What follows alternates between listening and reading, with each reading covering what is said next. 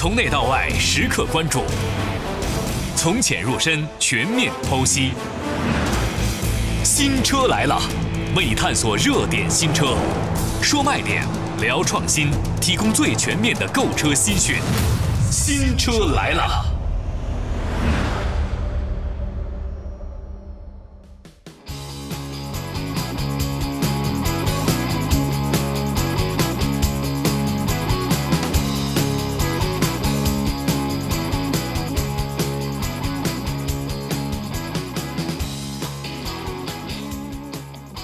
来到今天的新车来了，我们首先来看一款大众 ID 家族旗下的一款大车。七月五号的时候，一汽大众的 ID.6 Cross 公布了价格，并且开始了预售。那么它的价格区间呢，是从二十三点九八万元一直到三十三点四八万元。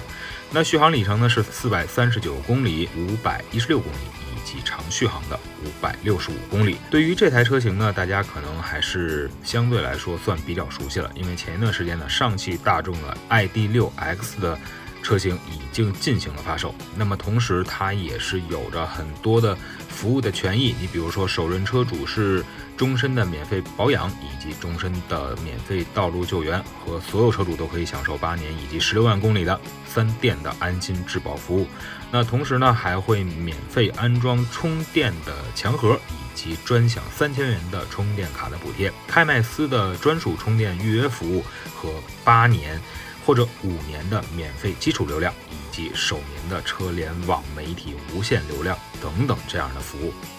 那在配置上呢，除去这款车型有了六座跟七座可以选择之外，ID.6 Cross 呢还是全系标配了 ACC 3.0的自适应巡航、IQ Light 智能矩阵大灯，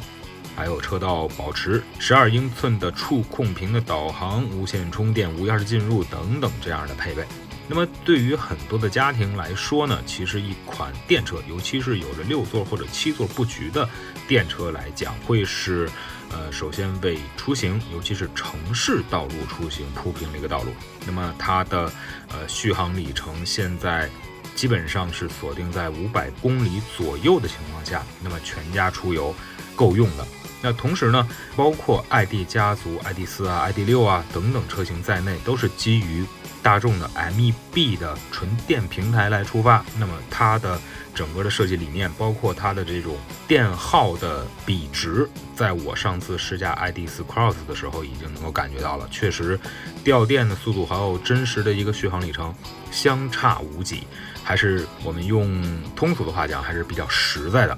所以，不管是 ID.4 还是 ID.6，大众在中国一下子发布了这么多的 ID 家族的产品，那么从五口之家，或者说是从五座的版本再到六座以及七座的版本，那么其实现在 ID 家族的产品越来越多，那么大家可选择的余地也就越来越多了。